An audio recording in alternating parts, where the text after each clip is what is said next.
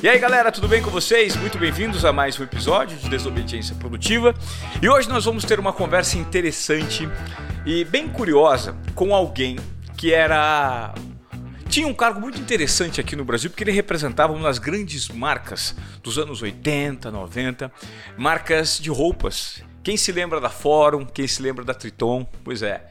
Ela foi criada pela família dele, que decidiu dar uma reviravolta na vida e depois de uma retirada da empresa, migrou para os Estados Unidos é, e hoje empreende no ramo de motorhome e de real estate, que nada mais é, no ramo imobiliário. É, como é que foi essa transição? Quais são os ensinamentos, as provocações que a gente pode tirar dessa história? É fácil? É complexo? É para todo mundo morar nos Estados Unidos? Mais especificamente na Flórida, né, que é um grande centro de migração para muita gente aqui no Brasil. Então, exatamente sobre isso nós vamos falar com André Dueck, que está lançando esse livro no Brasil. Ele é dos Estados Unidos, de Miami, Potência Empreendedora.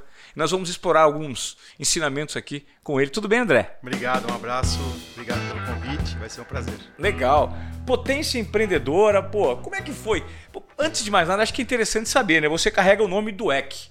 E do EC me vem o nome Tufi Dueck, né? o grande idealizador, estilista da Fórum. Sim. Uma marca que fez muito parte da minha adolescência. Né? Ter uma calça da Fórum, uma camisa da Fórum era um sinônimo enorme de status. Verdade. Você participou desse processo? Como foi? Sim, sim, sim. Muito bacana, né? Tenho muito orgulho de tudo que a minha família construiu.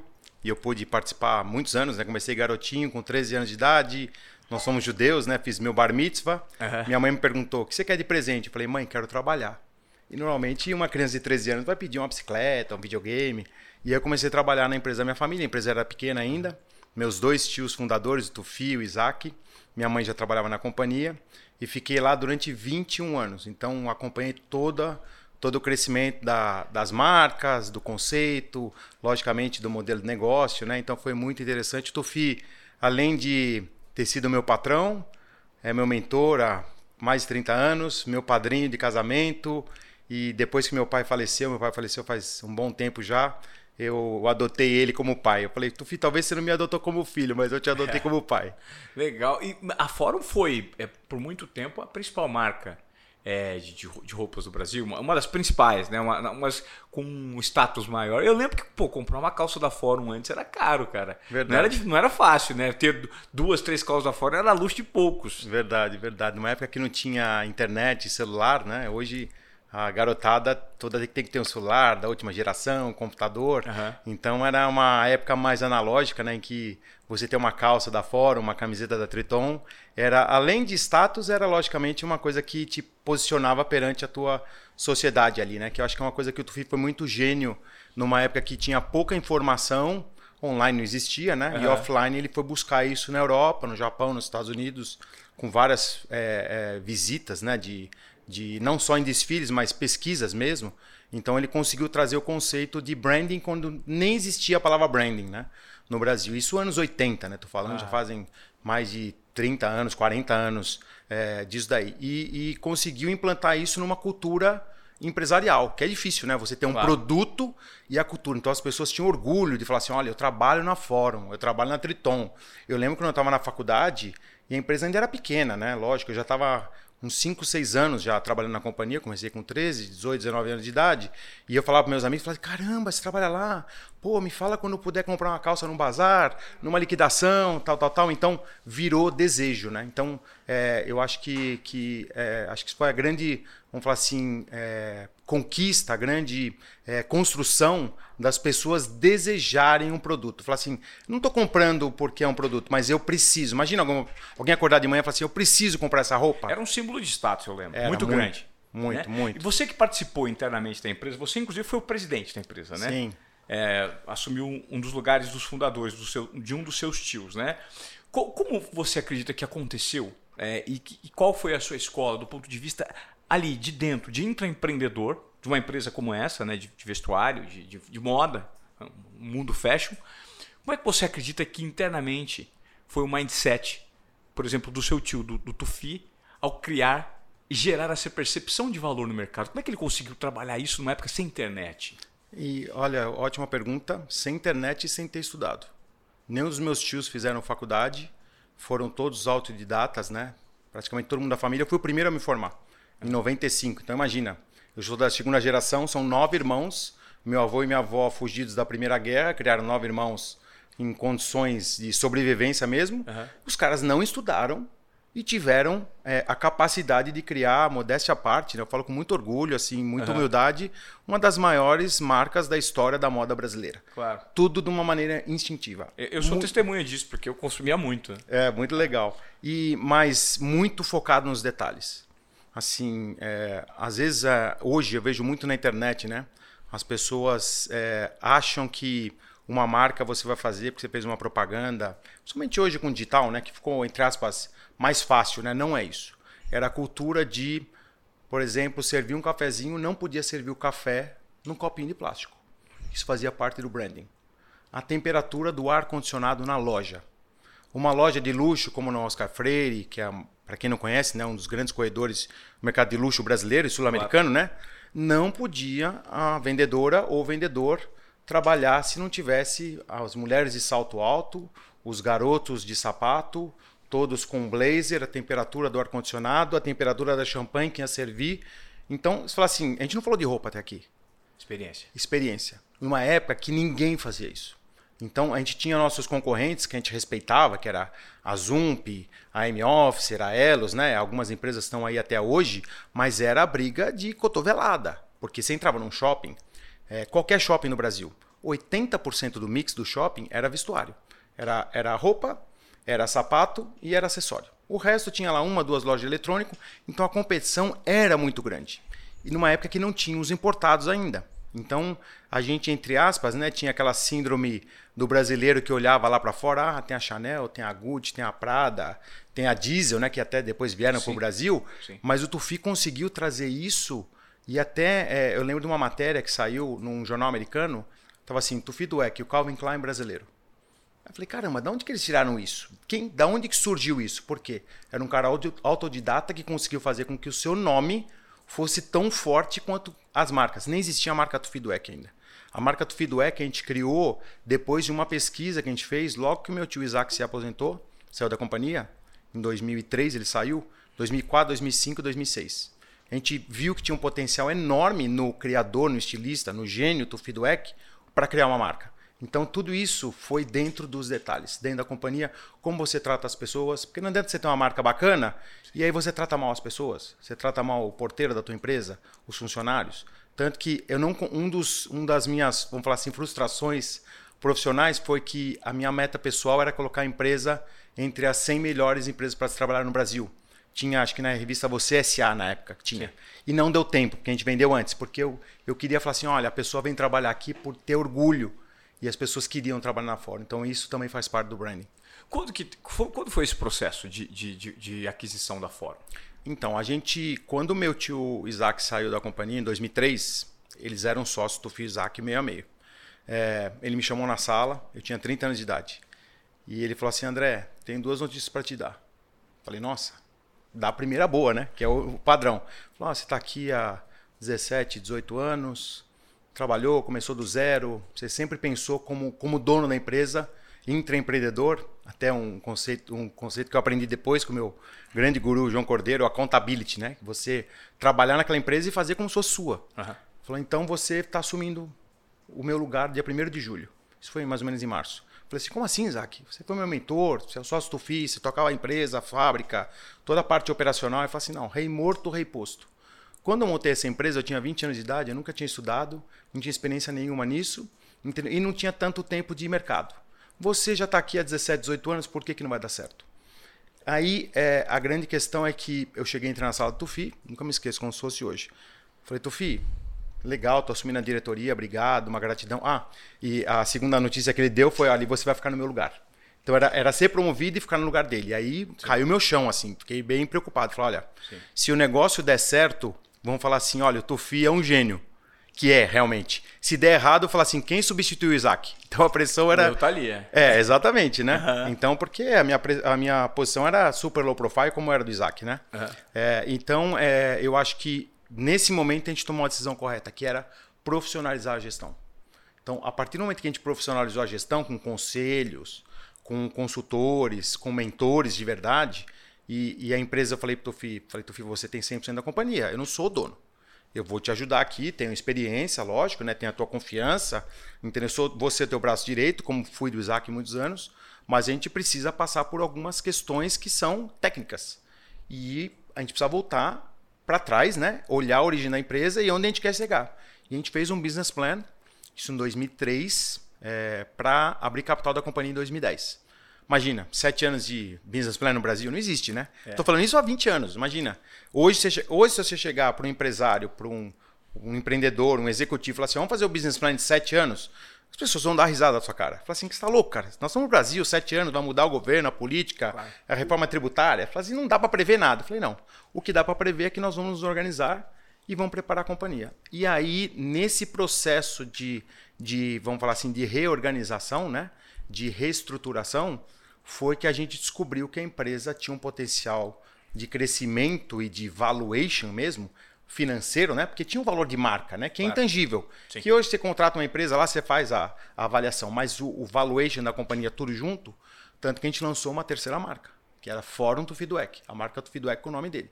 Legal. E aí o negócio explodiu. A empresa de 2004 até 2007 explodiu. A gente recebeu mais de 10 propostas de venda. E foi uma coisa bem interessante, né? Que muita gente especula, logicamente que a gente não pode falar valores, nada, né? Porque é uma empresa de capital fechado, mas a gente vendeu a empresa pelo legado. Vendemos para um concorrente nosso. Imagina, você vender para um concorrente, o cara vai ver todos os seus números ali. Por quê? Porque era a intenção de continuar o legado. Não era vender para um fundo de investimento ou para um banco, com todo respeito, né? É, é, as, essas instituições que vão pensar o quê? Na última linha lá no número financeiro. Sim. Não vão olhar o branding e o legado, né? E a gente queria que a marca perpetuasse. A marca Fórum, a marca Triton e a marca Tufidwec e tudo que ele construiu como, como criador. E a venda aconteceu em 2000 e... 2008. 2008. 2008. Legal. A partir daí você resolveu dar uma guinada na sua vida. Pô, tava com uma grana no bolso, falou o que, que eu vou fazer, tinha possibilidade de se aposentar, de ficar mais tranquilo com as aplicações da retirada dessa empresa, e aí resolveu mudar para os Estados Unidos e empreender. É, ainda teve, teve um gap de cinco é. anos nisso. É, não aposentar nunca passou pela minha cabeça. Estava com 35 anos de idade, mas é, assim como agora o juros está alto, na época realmente era difícil arrumar alguma coisa para trabalhar que desse tanto é, quanto o dinheiro no banco, né? no CDB, Sim. no CDI. Uhum. Mas é, eu tive cinco anos aí que foi muito importante. Foi, foram anos de reflexões. Não foram anos sabáticos, porque eu continuei trabalhando, mas em dois negócios menores, que era a marca da minha prima, Karina Dweck, que eu era sócio da companhia, uma startup de novo, né? Porque ela ela estava dentro do grupo da TF, né? Que é Grupo Triton e Fórum, só que ela não entrou na venda, porque ela tinha acabado de se formar, era uma marca pequena, então ela não entrou. E aí o Tufi, logicamente, me chamou e falou, André, toca esse negócio aqui, porque eu não posso trabalhar, em não compete. Então a gente fez startup de novo, né? De, de, de um negócio pequeno, mas com muito potencial. Imagina, a Karina é uma formação acadêmica em Londres, tinha morado em Nova York, tinha o DNA do pai, né? Uhum. Que é uma coisa muito legal de sucessão Sim. disso, né? E também um family office de gestão de ativos. Só que esses cinco anos, né, que o Tufi estava em não compete, foram anos de muita reflexão para mim. Eu falei assim, olha, o que, que eu quero fazer da minha vida? Eu estava com 35, minha filha Sofia tinha acabado de nascer, a Pietra estava com 5, 6 anos de idade, e eu falei, olha, eu tenho uma oportunidade aqui, porque se eu quiser empreender fora do país, que era o meu sonho, primeiro elas estudarem fora do país, oportunidades que eu não tive, né? Uhum.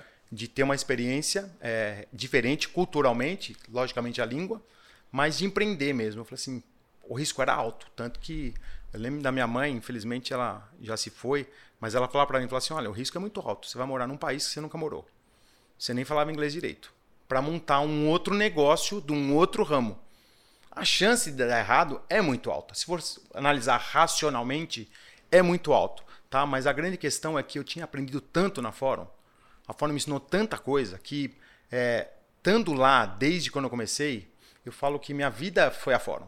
De 13 até 35 anos de idade, é, eu estava com 35, imagina, 21, 22 de empresa, né? Uhum. Então eu, eu me senti capaz e, e, e até a minha própria é, autoanálise de confiança de falar assim, não, eu sou capaz, cara. Muito especialista em processos de gestão, né? Você? Sim, sim, muito de, de back office, uhum.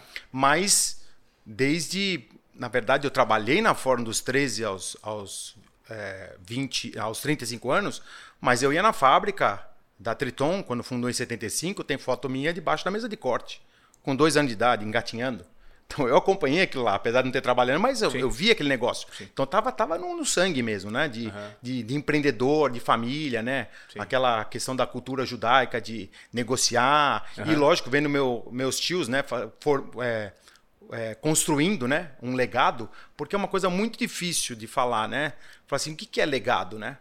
Muitas pessoas falam assim, não, eu estou construindo um legado. Não, legado é aquilo que você não sabe que você está fazendo. As pessoas vão seguir aquilo que você não está forçando. Você não está, é, é, é, vamos falar assim, incentivando as pessoas a seguirem aquilo. Elas seguem porque elas te admiram, porque você fez alguma coisa de bem. E eu acredito muito, né, e volto a falar com muita humildade, a Fórum e a Triton, elas deixaram uma marca na moda brasileira. Sim. E não só na roupa.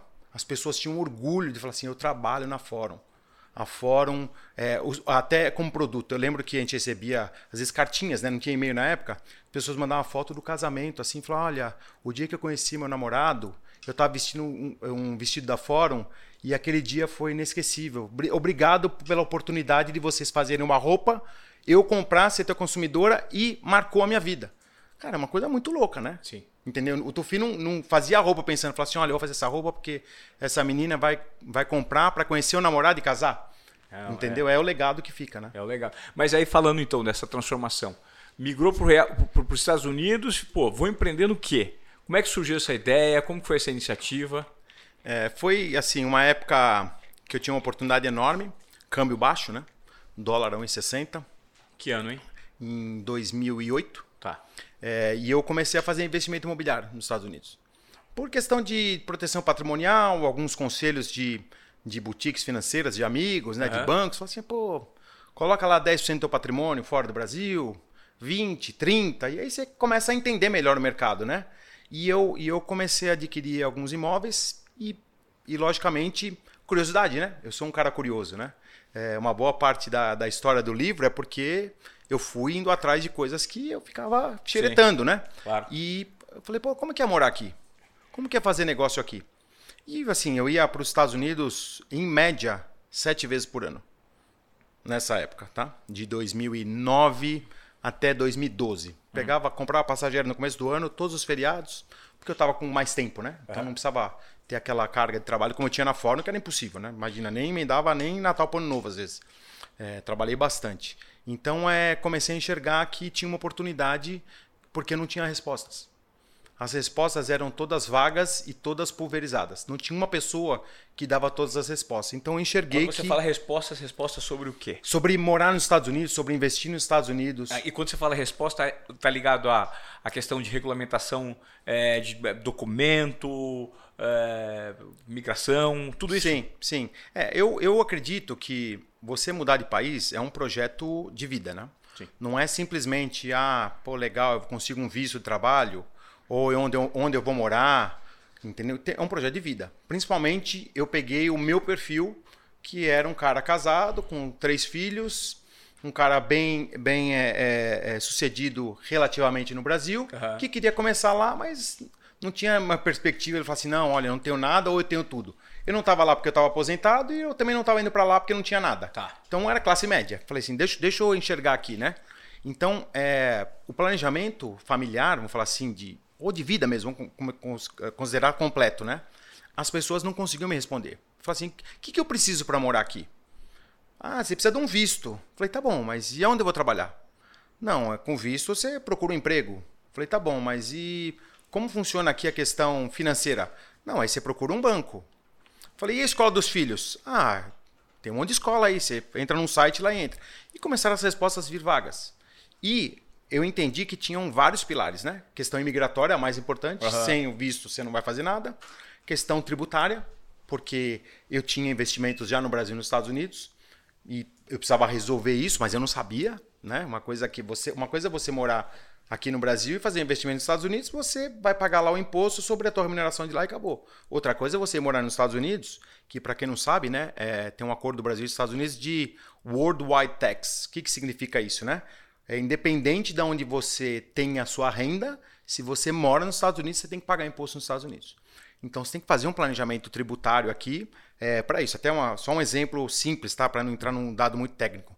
Eu tinha, sei lá, uma aplicação aqui em, em CRI, que era certificado é, de. Tem o CRI, CRA, esse é CRI CRA, né? Que era certificados de, de investimentos imobiliários. O CRI é imobiliário. É zero de imposto no Brasil. Porque você recebe como, entre aspas, como dividendo. Nos Estados Unidos, você entra na alíquota de 15 até 37. Você fala, caramba, o que eu vou fazer? Então, essa foi uma questão que, que eu tive que me planejar. Escola das crianças. Minhas filhas estudaram aqui a vida inteira, por uma condição que eu tinha, escolas privadas. Coisa que eu não tive na minha infância, minha mãe não pôde fazer por mim. Mas lá, eu queria que elas tivessem a experiência da escola pública. Porque eu aprendi muito na escola pública. Porque a escola pública é uma coisa que é muito legal nos Estados Unidos. Vai o filho da empregada doméstica, vai o cara que é de classe média baixa, o cara de classe média alta e o empresário na mesma escola. Então você vê na fila, e eu olhava isso, eu achava demais. Se olhava lá uma Mercedes, se olhava um carrinho velho e se olhava uma caminhonete do pintor na mesma fila da escola. Isso não existe no Brasil. Essa assim uhum. a, a questão dos dos a assim, diversidade, assim, né? a é, exatamente. você conviver com a diversidade, exatamente, né? outras exatamente. realidades. E eu né, queria sociais. que elas tivessem isso porque eu tive na minha infância e me ajudou muito, né? Uhum. É, como ser humano mesmo, não é nem como empresário. Então isso também não me deram a resposta. Depois eu fui estudar questões é de, de seguro saúde. O Brasil é maravilhoso para isso. O seguro saúde do Brasil, mas dá de 10 a 0 nos Estados Unidos. Lá é complexo, caro, entendeu? E o nível de serviço do Brasil, muita gente é, uma coisa que eu levanto sempre a bandeira, né? O brasileiro que vai morar nos Estados Unidos não pode falar mal do Brasil. E os brasileiros, infelizmente, que vão morar lá, eles começam a olhar os defeitos do Brasil e ficar falando mal do Brasil. E eu até, às vezes, me indisponho com algumas pessoas, porque o Brasil é maravilhoso. Como nível de serviço, em todas as áreas, é maravilhoso. Temos os nossos problemas aqui, como tem os problemas também lá. Entendeu? É que o brasileiro daqui, ele fala muito bem dos Estados Unidos e não fala as coisas ruins. E o brasileiro que vai morar lá, Entendi. ele faz a mesma coisa. Ele fala bem dos Estados Unidos e fala mal do Brasil. Claro. Então parece que aqui é muito ruim e lá é muito bom. Os dois lugares têm, não tem mundo perfeito, né? Então também comecei a estudar isso. Questão de seguro-saúde, seguro de vida, o, o, liability, né? Que são os problemas que você pode ter jurídicos. Uhum. Uma coisa é aqui, que é um povo mais tranquilo, Entendo lá, não. Lá você arrumou uma, alguma confusão, fez alguma coisa de errado sem querer, o sem bicho intenção, pega, né? Pega. Não tem, não tem perdão. Entendi. Não tem perdão. Então é uma mudança de cultura, entendeu? Se você atravessar fora da faixa de pedestre e passa uma polícia, o cara vai te parar. Vai te multar com a tua carteira de, de motorista. Você tá a pé. Coisa que não acontece no Brasil. Então, são coisas culturais que eu queria entender porque quando uma pessoa fizesse essa pergunta para mim, falasse assim: o que, que eu preciso para morar aqui? E é você passar todas essas fases. E aí eu tive a ideia de nessa questão imobiliária, que foi o começo, de montar uma boutique imobiliária que englobasse todos esses serviços. Legal. Através de parceiros, lógico, né? Não sou advogado, não sou um cara tributarista, entendeu? Nem tenho especialização em educação. Ou seja, você mas... era o curador Isso. de todas essas informações para a pessoa que quisesse sair do Brasil e morasse na Flórida, você ia ajudar com todos esses serviços, né? E com essa curadoria de informações e direcionamento. Perfeito. É, e, ligado à venda de um imóvel. É, a venda de imóvel para mim era commodity. Era a última coisa que eu ia falar. E isso eu aprendi com a minha sócia, Carolina Lara, porque ela foi morar lá muito menina. Então o pai foi transferido de um banco, então expatriado. Ela falou assim: André, não tive experiência de planejamento tributário, financeiro, imigração. Eu recebi meu green card porque meu pai recebeu, a família toda recebeu. Sim. Só que ela tinha, ela tinha, tem até hoje, né? Muita sensibilidade em como adequar as famílias que é uma coisa que daí já vai pro emocional, né? Tá. Você fala assim, talvez o lugar que eu moro, eu moro em Boca Raton, que é uma cidade super familiar, de condomínios, mais tranquilo. Se você for morar nos Estados Unidos, talvez você fale assim, André, para mim isso não serve. Sim. Então não é morar em qualquer lugar. Entendeu? Tem muito lugar bom. O bom para mim pode não ser bom para você. Claro. Então também a gente conseguiu é, juntar essa questão mais emocional com a questão técnica. Então isso ajudou bastante as pessoas de falar assim, olha, a casa é o último é fácil. É fácil comprar imóvel nos Estados Unidos. Basicamente, né, você pega. É a maior indústria de empregos, são 3 milhões de profissionais. É muita gente. E ainda hoje, por exemplo, tá fácil encontrar emprego nos Estados Unidos? Sim, sim. Depende do estado, né? Tá. Na Flórida, eu, eu tenho o meu LinkedIn, que eu tenho muitos americanos, né? E às vezes você recebe aquelas mensagens. É 4, 5 por semana. Oferta de emprego, olha, pô, analisamos aqui teu, teu. Não é nem currículo, né? Uhum. Na verdade, tua biografia, uhum. tem uma oportunidade para você trabalhar aqui numa empresa em Tampa. é, em Orlando, em Jacksonville, uma cidade, eu não sei se você sabe, mas até curiosidade, algumas coisas dos Estados é. Unidos. É. Jacksonville é a maior cidade territorial dos Estados Unidos, fica na Flórida. Maior território e a maior cidade de população da Flórida. Todo mundo acha que é Miami é. E, e, e, e, territorial, vão achar que é Los Angeles, Nova York, é Jacksonville. Que é um mercado gigante, que o brasileiro não olha. Não olha. Entendeu? Então, e uma cheio coisa de legal. oportunidades. Muito, muito. Ah, o lugar crescendo muito por questões também logísticas, né? Porque ela está é. bem na ponta da Flórida, está mais perto lá do norte, ela já pega uma linha reta para a Europa. Tá. Entendeu? Então tem, tem muita oportunidade. E aí, nesse processo de transição, você falou, pô, você, esse, esse cliente vem, ofereço todos esses produtos e serviços, faço a curadoria disso, na condição de, quando você comprar um imóvel, você compra comigo. E aí o negócio foi pegando tração. Exato, exato. A grande questão que eu, que eu enxerguei, né? Que é uma coisa muito simples, né? Falei assim, como que eu consigo agregar valor num negócio que eu não tenho produto? A fora não tinha. Entendeu? Putz, era legal, a loja maravilhosa, entendeu? Os vendedores é, super bem informados, a champanhe, um ar-condicionado e o produto incrível. incrível. Não tinha nada disso. Vender imóvel, qualquer um pode vender, era o serviço. Então, é, o que, que eu enxerguei? Que a hora que a gente desse tudo isso de graça, de graça. Porque eu não sou advogado, não vou cobrar. Eu não sou tributarista, eu não sou especialista em seguro de vida, seguro saúde, nada. Só vou juntar os profissionais, vou, vou montar aqui um, uma célula aqui de, de, vamos falar assim, de, a gente fala que é relocation, né? Que é como se fosse uma recolocação, só que não é recolocação de emprego, né? Recolocação Sim. de um país para o outro, que é a nomenclatura que a gente, que a gente usa lá, né? Nós claro. somos especializados em relocation. E aí é, eu acreditei que isso poderia criar um vínculo com o cliente. De, qual maneira? Imagina que a gente vai te dar todo esse serviço sem custo e você vai comprar um imóvel com a gente ou alugar também sem custo. Fala assim, onde tem a pegadinha? Onde está a pegadinha nisso? Você vai trabalhar de graça? Falei, não, não vamos trabalhar de graça.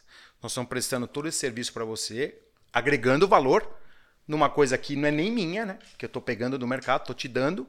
E o único compromisso que você tem comigo é caso você compre ou alugue você me prestigie. Só, mais nada. Assim, a adesão é 99%. A pessoa só não vai. É, 99% quando a pessoa, lógico, decide, né? Lógico que, que teve muitos que a gente prestou serviço e por, por motivos é, é, diferentes acabaram não comprando ou não mudando para os Estados Unidos, né? Ou até nem investindo como imóvel de férias. Mas as pessoas que decidiam falaram assim: ó, não tenho como não comprar com vocês. Vocês fizeram tudo isso para mim, eu, eu me sinto na obrigação. E foi uma coisa bem interessante. Primeiro ano da nossa empresa, a gente vendeu sete imóveis. E um ano agora da pandemia, a gente vendeu 200. Aí você fala assim, em 10 anos, é um crescimento, não é 30% ao ano, 40% ao ano, é exponencial. Por quê? Cada pessoa me indicava, em média, eu tenho tabulado no sistema de, CRM, né, gerenciamento de dados dos clientes, é, sete pessoas. Que legal. E logicamente que depois a conversão não é todos que vão comprar. Claro. Mas então foi 70% da nossa venda histórica. A gente completou agora com muito orgulho. O brasileiro tem um pouco de vergonha de falar de números, né? Eu aprendi com os americanos que, que quando você fala de números não é porque você quer se mostrar, é justamente para mostrar que, que você tem um caminho até chegar lá. A gente completou 2 mil imóveis comercializados em 10 anos. Para um grupo de 10 brokers brasileiros, 10 corretores de imóveis. É, é bastante. É bastante. É bastante. 70% disso foi indicação. 70%, 70%. de indicação. Mas sabe o que eu acho mais é incrível disso tudo, André? A percepção que você teve de gerar valor por meio de primeiro entregar o benefício e depois lucrar, né? É o cliente, talvez seja é o principal é, é, é, modelo de negócio que é o cliente no centro, é, no foco de tudo. Recentemente eu trouxe aqui o, o Luiz Meisler, que é um dos grandes executivos do mundo, né? Vice-presidente da América Latina do Oracle. Ele despacha direto com o Larry Ellison. E eu pergunto para ele, eu perguntei, é, Luiz, qual é o segredo né, dessa sua gestão com 75% de crescimento né, recente? Ele falou assim, Ivan, o cliente no centro de tudo. A partir do momento que você gera valor para o cliente, a indicação vem no boca a boca e vem de uma maneira super orgânica e não tem como você não vender, né? Você tem, imagino que se eu fosse atendido por você, você me gerasse um benefício, né? Como você explicou, de graça, me dando orientação.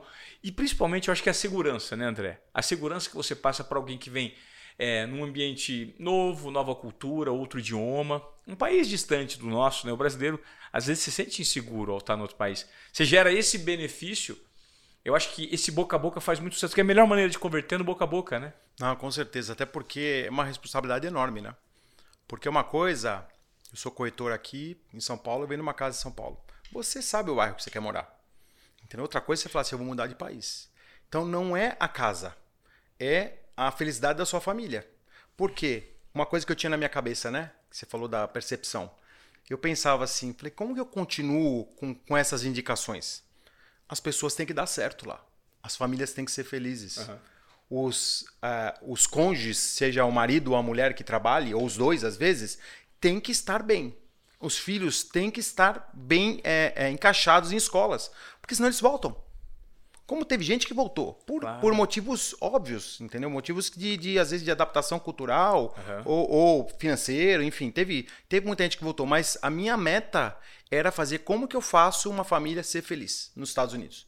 É muita responsabilidade, entendeu? De falar assim, putz, não pode morar naquele bairro, que aquele bairro não tem a ver com eles, entrar nessa escola aqui não sei, pô, o marido não tem perfil. Teve muita gente que foi, olha, uma coisa que aconteceu que é bem interessante respondendo a tua pergunta um dos maiores, das maiores indicações que eu tive em número de geração de leads, né, que a gente fala que é repetição, foi de uma pessoa que não comprou. E eu cheguei para ele e falei assim: desculpa, você não tem perfil para vir para cá agora. Você tem um, uma questão tua na tua empresa no Brasil, de sucessão, de herança, de tributo, a tua esposa, tal, tal, tal, teus filhos, questão de saúde familiar. Eu falei, cara, não vem agora. Não vem, porque não vai. A chance da, vai, eu não vou falar que vai dar errado, porque a gente não pode falar isso, né? Pra ninguém, porque a gente não tem como descobrir. Uhum. A pessoa ficou tão grata. Ele falou assim, André, assim, o cara ia fazer um investimento altíssimo. Tava comprando, assim, tudo certo, comprando empresa tal. Uhum. É, e eu falei para ele, não faz. Eu deixei, assim, na mesa de ganhar uns 200 mil dólares nessa negociação. Eu, eu fiz questão de, de mostrar para ele, falar assim, cara, eu não quero, eu não quero esse dinheiro, para mim não é um dinheiro sadio. Porque eu vou estar tá ganhando dinheiro em cima de uma venda de um imóvel de 7 milhões de dólares só que eu sei que não vai dar certo para você no teu momento. Ele ficou super agradecido, voltou, fez a lição de casa dele. Ele me indicou uns mais de 20 clientes. De não ter dado certo. É uma loucura, né? Porque uma coisa, você vai no médico e ele te atende bem, você fala assim, ó, vai no meu médico.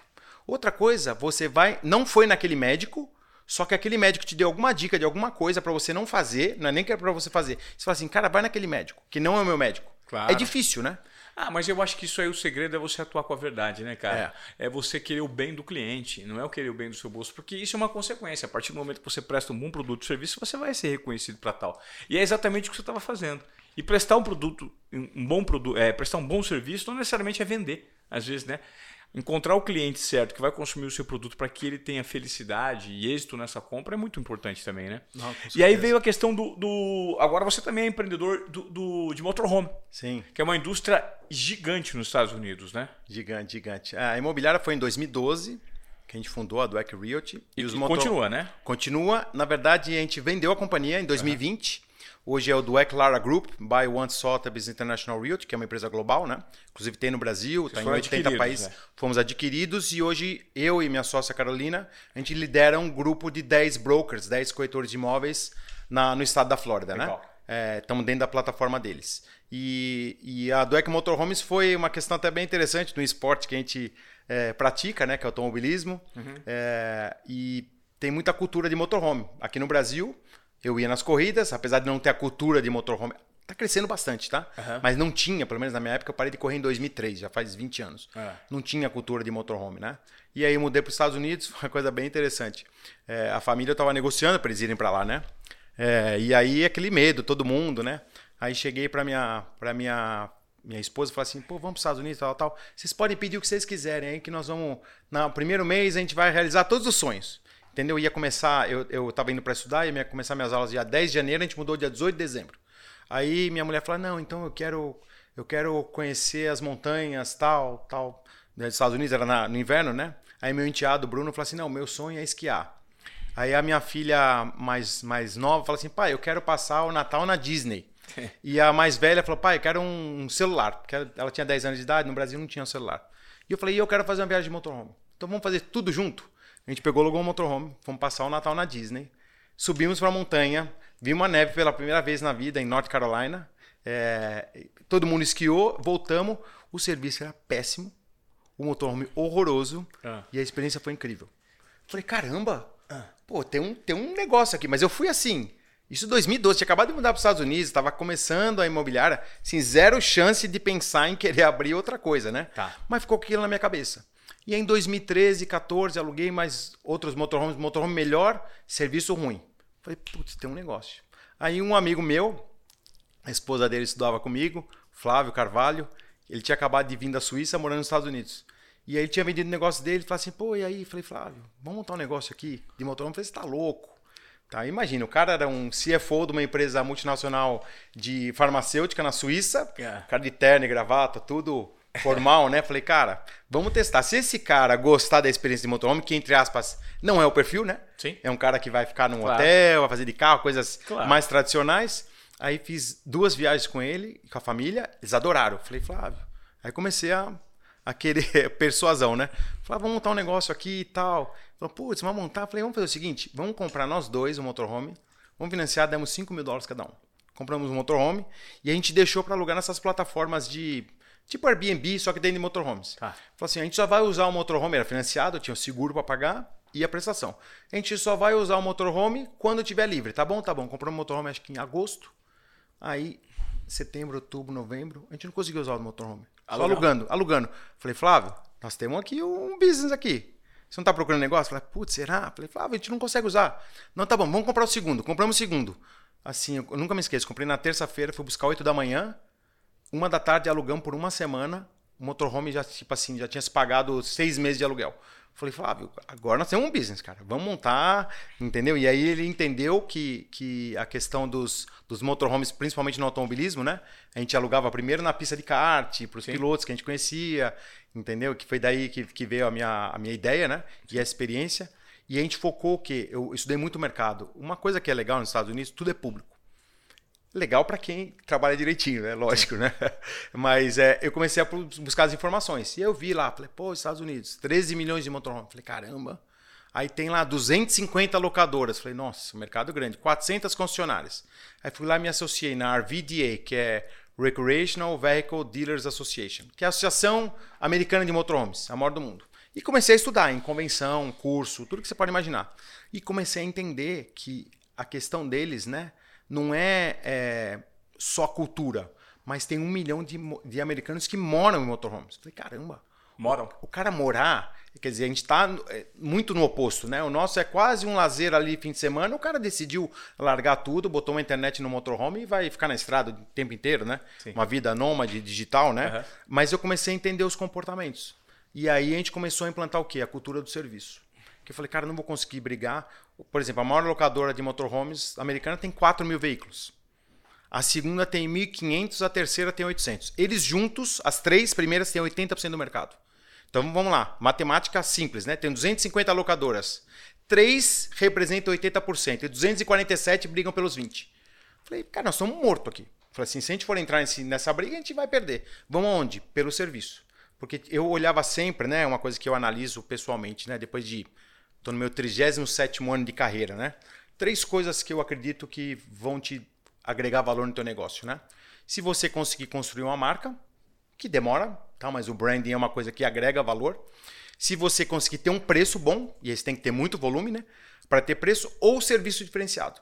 Falei, cara, o- volume ia ser difícil, porque eu não ia conseguir comprar nem mil, nem cem, nem duzentos Claro. motorhomes, quanto mais quatro mil.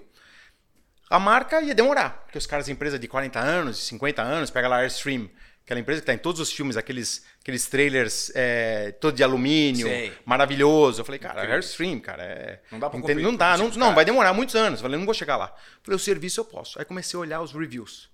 A maior companhia tinha um review de 2.7 de 5 estrelas. Review é classificar avaliação. Isso, avaliação, desculpa. É, o inglês às vezes dá uma É. misturada. É, é, os depoimentos, né, dos Depoimentos, clientes. é. Aí eu olhei lá, segunda maior empresa, 3.2 estrelas. A terceira maior, 3,5. Eu Falei, nossa. Peguei lá, a melhor dos Estados Unidos era uma que era uma empresa familiar, de um casal lá no interior, que tinha lá cinco motorhomes, 4 4.0. Eu Falei, nossa, nós vamos aqui, nós vamos no serviço. E aí a gente focou no serviço, na experiência do cliente, de ajudar ele e de fazer até sugestões de roteiro. Por quê? Porque a experiência vai muito naquilo que é legal para você. Então imagina o seguinte, eu não jogo golfe. Imagina eu alugar um motorhome e você me dá uma dica para ir ficar no campo de golfe. Eu vou achar chato pra caramba.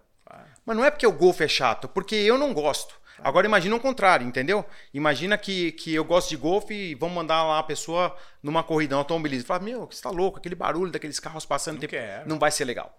Ou de água, né? Tem experiências em, em, em, em montanhas, experiências diferentes. Então a gente começou a customizar as experiências para os clientes. Legal. Foi uma primeira empresa a oferecer test drive, porque eu identifiquei que era um problema pessoa falar, nossa, mas esse motorhome, esse ônibus, tenho será medo. Não, será. A gente fez test drive, tanto que o seguro não recomendou na época. A gente teve que fazer uma, um adendo nas apólices, né? Falar, olha, então você é responsável se na hora do test drive o cara tiver um acidente, a responsabilidade é sua. Eu falei, tá bom. A gente já fez mais de mil locações. Tivemos zero acidentes no, te no test drive. Por quê? Porque também a pessoa vai devagar, a gente ensina como é que faz a curva, como é que freia, como é que estaciona, ou a, a, questão da inércia, né? Que é um veículo grande, pesado, tal, tal, tal. E daí a pessoa chega assim no nosso warehouse, né, no nosso galpão, e depois drive fala, ufa, nossa, eu achei que era muito mais difícil. Falei, tá bom, tá, com, tá confiante? Quer dar mais uma volta? Não, não, tô, tô feliz. Vamos embora. Tanto que a gente tem, o nosso índice de, de acidente é menos de meio por cento. Cara, que incrível, porque você, você sempre pega olha o modelo de negócio e entende de que forma, em qual vertical você precisa atacar para você gerar um diferencial sempre de olho na experiência do cliente, né, André? É. Eu acho que isso que é o mais interessante nessa, nesse bate-papo que a gente está tendo, né? Com essas experiências que está trazendo. É, porque você tem que, antes de você montar um business, né? Minha, lógico que a minha potência empreendedora, vamos falar assim, Legal. né? Onde eu enxergo, né? Que você tem o potencial de crescer. É você se colocar na situação, não é do problema, é na situação do que não estão fazendo. Porque do problema, entre aspas, Sim. até tranquilo resolver. Você vai dedicar o problema e falar assim, eu vou fazer o melhor. E o que não tem problema? Que não existe. Entendeu? Por exemplo, test drive. Não era um problema, só que não existia. Então eu pensei, falei, cara, vou oferecer test drive. Falei pro Flávio. O Flávio falou, cara, vamos, vamos fazer o test drive. Vamos, vamos dar um treinamento. Pra você ter uma ideia, essa primeira experiência minha. Eu não vou falar o nome da empresa, lógico, né? Seria antiético, mas é a maior empresa dos Estados Unidos. Eu fui alugar um motorhome, nunca tinha alugado. Imagina, acabado de mudar para os Estados Unidos, criança pequena, vai para montanha com neve. Aí falei assim, pô, quero alugar um motorhome, é, vou para a montanha. Ele falou, ah, legal. Falei, cara, mas lá não tem neve? É, é, talvez tenha neve. Como é que faz? Tem test drive? Não, não, não tem test drive. A partir do momento que você pegou o motorhome, é teu. Falei, tá bom. Falei, e o treinamento lá? Como é que funciona o esgoto, a energia, a água? Ele falou, ah, senta ali, apertou um play, tinha uma televisão, assisti um vídeo de 20 minutos, tinha duas opções, espanhol ou inglês.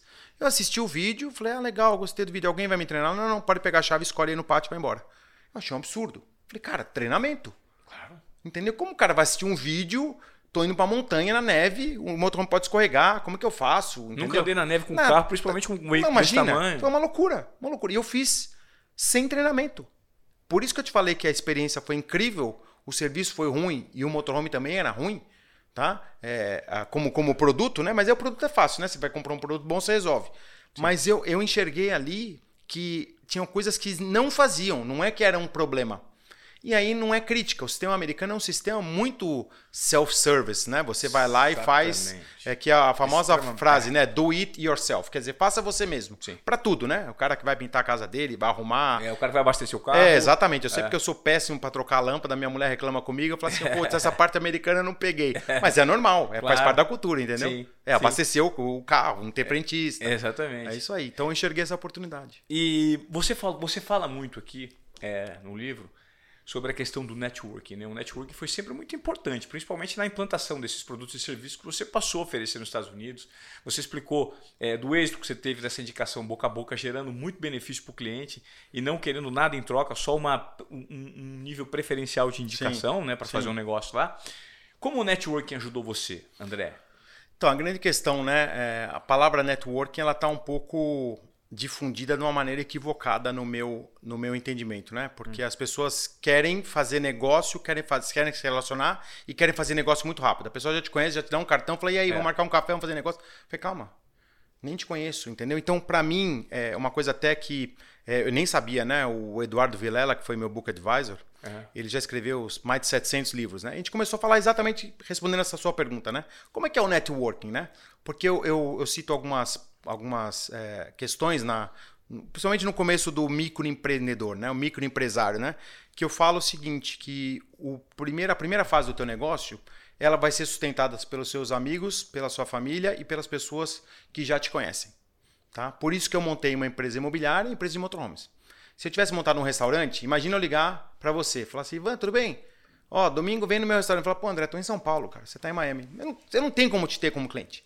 Entendeu? Outra coisa é falar assim, pô, Ivan, você tá vindo pra cá quando? Ó, vou te alugar um apartamento, uma casa, um motorhome. Uhum. Eu tenho mais chance, né? Do que claro. o restaurante no dia a dia, tô falando de sustentar, né? E também com a pessoa local, né? E aí é, comecei a explorar isso com o Edu. E ele falou assim, cara, mas como você faz o, net, o network? Eu falei assim, Edu, não faço. Eu falei, não, não é possível. Como você não faz? Eu falei assim, Edu, eu não vou em evento de network, eu não gosto disso. Entendeu? Eu acho chato, eu acho que é apelativo. Então, eu eu tô sempre à disposição das pessoas entendeu? Que eu te falei aí da, da questão da própria Dweck Realty, né? Antes de virar a Dweck Lara Group. A gente ajudava as pessoas, tinha sim um vínculo de fazer negócio depois, se a pessoa quisesse. Não tinha obrigação. Falar assim, olha, eu vou te ajudar, mas você é obrigado a alugar, a comprar um imóvel. Não. Eu vou te ajudar, por exemplo, a questão de sugestão de roteiro. Eu vou te sugerir um, é, sugerir um roteiro incrível se você alugar meu motorhome. Não era isso. Então, eu acho que o networking involuntário, que foi o termo que a gente criou, né, mérito do, do Edu Vilela, é exatamente como não fazer networking, que é estar disponível para as pessoas. Você tem uma ideia, tem um cliente agora que a gente vendeu dois imóveis para ele, mãe e filho. Nós ficamos seis anos nos relacionando com eles. Seis anos. Imagina, Edu, qualquer, oh, desculpa, é, qualquer é, profissão do mundo, Ivan, que você é, fala assim, olha, tudo bem, vamos ficar seis anos nos relacionando. Toda vez que eu vier para Miami, eu vou te ligar, vou te pedir uma dica, uma ajuda, tal, tal mas depois de seis anos pode ser que eu faça negócio com você. Cara, não vai, durar, não vai durar seis meses, não é nem seis anos.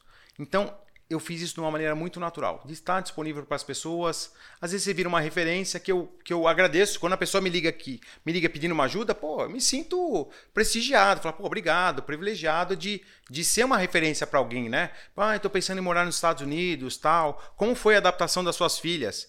Putz, estou indo com um cachorro, você tem cachorro? Como é que foi o teu cachorro? Entendeu? Pô, e como que você fez aí para começar o um negócio? Pô, como que faz um câmbio? Muitos clientes não sabem nem fechar um câmbio para mandar dólar para fora do país, acha que é ilegal, tem medo. Então, e, e, coisas do dia a dia mesmo, né? Das pessoas estarem lá, é, por exemplo, já eu tenho grupos de WhatsApp lá. O pessoal manda uma mensagem domingo de manhã. Fala, gente, tô com um problema aqui, meu filho é, caiu e se machucou. Tem 100 pessoas no grupo, não sei se você tem essa experiência, que eu fico indignado. Ninguém responde. Ninguém responde a mensagem. Eu já entro, já respondo, falo assim, tudo bem, pô, espero que teu filho esteja bem tá aqui o telefone da, do doutor tal, já vou mandar uma mensagem para ele. Zero chance de eu querer vender um imóvel ou alugar um motorhome. Não tem nada a ver. A pessoa tá num grupo de WhatsApp brasileiros na Flórida, sei lá. Entendeu? Ou, ou, ou grupo de, de amigos que jogam poker, que eu gosto de jogar poker. Ou grupo dos amigos do automobilismo. Assim, não, não é, a questão ali não é você querer fazer negócio. Então, sem você perceber, isso acaba virando network, porque as pessoas começam a te olhar como uma referência começam a falar assim, putz, olha, o André é um cara que me ajudou, um cara prestativo, um cara legal. Quando eu for fazer um negócio, pô, eu vou prestigiar esse cara. Legal. É Entendeu? É isso. Primeiro você gera valor, depois você vende. Exato. Muito legal. Pô, André, eu acho que pô, fica uma, uma dica muito interessante. Tudo que você falou é bem interessante que a gente pode ter nesse seu livro que você está lançando agora. Obrigado pelo, pelo exemplar. Número um, hein? Exemplar número um, potência empreendedora. Crie uma estratégia eficiente Desenvolva uma tática inteligente e gere altos resultados na sua carreira e nos seus negócios. André Dueck, empreendedor internacional e estrategista de negócio. Cara, obrigado por você ter compartilhado. É impressionante, né? Às vezes, a, o, o sucesso ele é tão óbvio, né? Você explicou coisas óbvias aqui que, na verdade, são só geração de valor para o cliente, né? Por meio de uma estratégia e, pelo que você me parece, você deu exemplos de que você olha para onde ninguém está olhando. Né? Eu acho que talvez esse seja o grande desafio nas pessoas, né? No, hoje, no dia a dia, no negócio que elas estão tentando empreender, né? É olhar para o lugar comum e ver que ele é incomum. Né? E ver que de repente tem uma lacuna ali, de um espaço que você pode gerar valor, né? Sim, com certeza. Eu exploro bastante isso no livro, porque às vezes as pessoas é, não é nem complicam, né? Fica um negócio muito sofisticado, né? Ah, para o cara fazer aquilo tem que ter muito dinheiro, tem que ter muito recurso, tem que ter muita experiência. Às vezes não. Você vê que foram coisas. Eu não falei nada que eu reinventei nada, não é que eu inventei o Facebook, inventei o carro elétrico. Não, não, tem nenhuma genialidade, nada. Zero, zero, zero. Entendeu? Tem o quê? Tem muito trabalho, é, testar também, né, Ivan? Eu, eu, sou um cara curioso, eu testo é, muitas coisas, né? Até tem, tem algumas coisas que eu uso aí, né? Hum. É, algumas dicas que eu dou, né? Falar, cara, quer morar no exterior, em qualquer lugar. Eu uso uma regra que chama assim, é, regra dos 10. O que, que é isso? Você, para morar no lugar, você precisa ter estado lá, passeado, é, reuniões, sei lá, 10 vezes, no mínimo. Por quê? Porque é para você sentir se aquele lugar é para você. Entendeu? Então o que acontece? Eu vejo muita gente que vai lá duas vezes e fala assim: nossa, aqui é o lugar do meu sonho. Quando você se veio para cá? Duas. Eu falei, cara, como? Mas você não viu aqui, ó, tem furacão. Você viu na época do furacão? Não, não vim. Tem furacão? Tem furacão. Ou você tá lá em, sei lá, em Nova York. Ó, a neve aqui, ó, tem dia que você não pode sair na rua que você escorrega. Não, não vi também. Então o que acontece? As pessoas acabam indo pela emoção, entendeu? E, e, e de uma maneira que quem vende depois começa a vender a dificuldade. Entendi. Para valorizar. E eu acho que o livro é exatamente ao contrário, né? É, ele tem aí 37 anos de experiência de coisas que foram simples, com pouco dinheiro, com muito estudo, muito trabalho e de uma maneira que qualquer um, entre aspas, se quiser, se tiver o perfil, né? A gente estava até falando claro. um pouquinho disso, não é para qualquer mundo, um, né? Ah, é. pô, eu quero que todo mundo vá morar nos Estados Unidos. Não, não. gente, calma, não é, isso. não é, isso. Mas caso alguém tenha interesse de botar um pé no exterior, montar uma empresa, às vezes não é nem morar, né? É, morar nos Estados Unidos também não é para qualquer um, como também morar no Brasil não é para qualquer um, né? Claro. Vem muito gringo morar aqui, não se adapta, entendeu? E tem muito brasileiro que vai morar no exterior não se adapta. Então, são pequenas lições e dicas de experiências que eu tive. Dicas boas e experiências que não foram tão boas também, né, Ivan? Porque a gente precisa ajudar as pessoas a se precaverem, porque às vezes tem um pouco de ilusão, né? De achar que lá é tudo maravilhoso, é a Disney, é Miami, é Nova York, Los Angeles, é não é tudo. É também, né, não cara? é, não é. Legal. Pô, André, eu gostaria muito de, de agradecer sua presença aqui nos Obediência Esportiva. Eu acho que a gente conseguiu com esse episódio gerar um desejo das pessoas, primeiro, conhecerem mais o que tem nesse livro e também, eventualmente, se precisarem de uma referência fora do Brasil, principalmente é, é, em Miami, na Flórida, né? Contactarem a sua empresa, né? investirem lá fora. Eu acho que você conseguiu gerar muito valor aqui. Eu fiquei surpreso com essas dicas que você deu, porque do, da, a, a grande sofisticação está na simplicidade. Né? Eu acho que você, como um nativo de uma das indústrias da moda mais, assim, tiveram mais êxito e marcaram uma fase na, na, na, na indústria da moda brasileira. Pô, vestir fórum não era, né, era muito, né, uma percepção de valor enorme. Então eu acho que você, consegui, você conseguiu, acho que isso vem um pouco do DNA. Eu gostaria de te parabenizar por esse, por esse movimento que você tem feito e muito legal as dicas que você deu aqui no Desobediência Produtiva. A ideia aqui é gerar provocação e insight em que ouviu. Eu tenho certeza, e assistiu, eu tenho certeza que você gerou. Obrigado, obrigado. A ideia é essa mesmo, acho que o livro é, é um legado. A minha mãe pediu, infelizmente ela faleceu faz três anos, tanto que eu dedico o livro a ela, que ela me ensinou tudo que eu sei, mesmo sem ter estudado, sem ter faculdade, uhum. sempre foi na raça, começando do zero. E eu levo isso como um lema de vida, né? Que você pode ajudar as pessoas. A questão não é vender livros para ganhar dinheiro, né? A questão, quando eu escrevi o livro, que eu fui conversar com a editora Gente até, que uhum. acreditou no projeto, né? Uhum. Uma das maiores editoras do Brasil, acreditar uhum. num projeto, que eu imagino que tenha muita gente querendo. Falei assim, o meu propósito aqui é como se eu fosse dar uma mentoria para as pessoas de uma maneira muito simples, entendeu? E mesmo as pessoas que não pretendem empreender, né? Ou empreender, que também a gente confunde um pouco, né? Empreendedor com empresário, né? Mas empreender na carreira, né? Eu começo o livro com um garotinho lá que está começando a vida. Sim. E tem até um empresário internacional. Então, se as pessoas conseguirem dar o próximo passo, em qualquer é, é, estágio que seja da carreira, o livro vai, vai chegar no seu objetivo, que é exatamente isso de fazer uma transformação. Eu uso o empreendedorismo ou intraempreendedorismo como uma ferramenta de transformação social. Por quê? Porque eu vivi isso, entendeu? Eu saí do zero, entendeu? Que nem os americanos falam, é, from the scratch, né? Que é do nada, né? É, até é, chegar e montar o seu próprio negócio, que, que é uma, uma jornada que eu tenho muito orgulho e, logicamente, é uma jornada familiar, né? Não é só minha. Legal. Então tá, é isso. Ó. Potência Empreendedora, sugestão. Quero agradecer mais uma vez o André Dueck aqui nos Obediência Produtiva e pedir para você que veio até aqui no nosso podcast para você compartilhar esse conteúdo. Né? Gerou impacto em você, transformação, insights? Tirou você da zona de acomodação? Esse é o nosso objetivo com o nosso conteúdo aqui. Por gentileza, compartilhe com mais e mais pessoas que você ajuda a amplificar a voz do Desobediência Produtiva com um conteúdo gratuito, rico e transformador. Obrigado e até a próxima. Valeu, André. Obrigado, um abraço.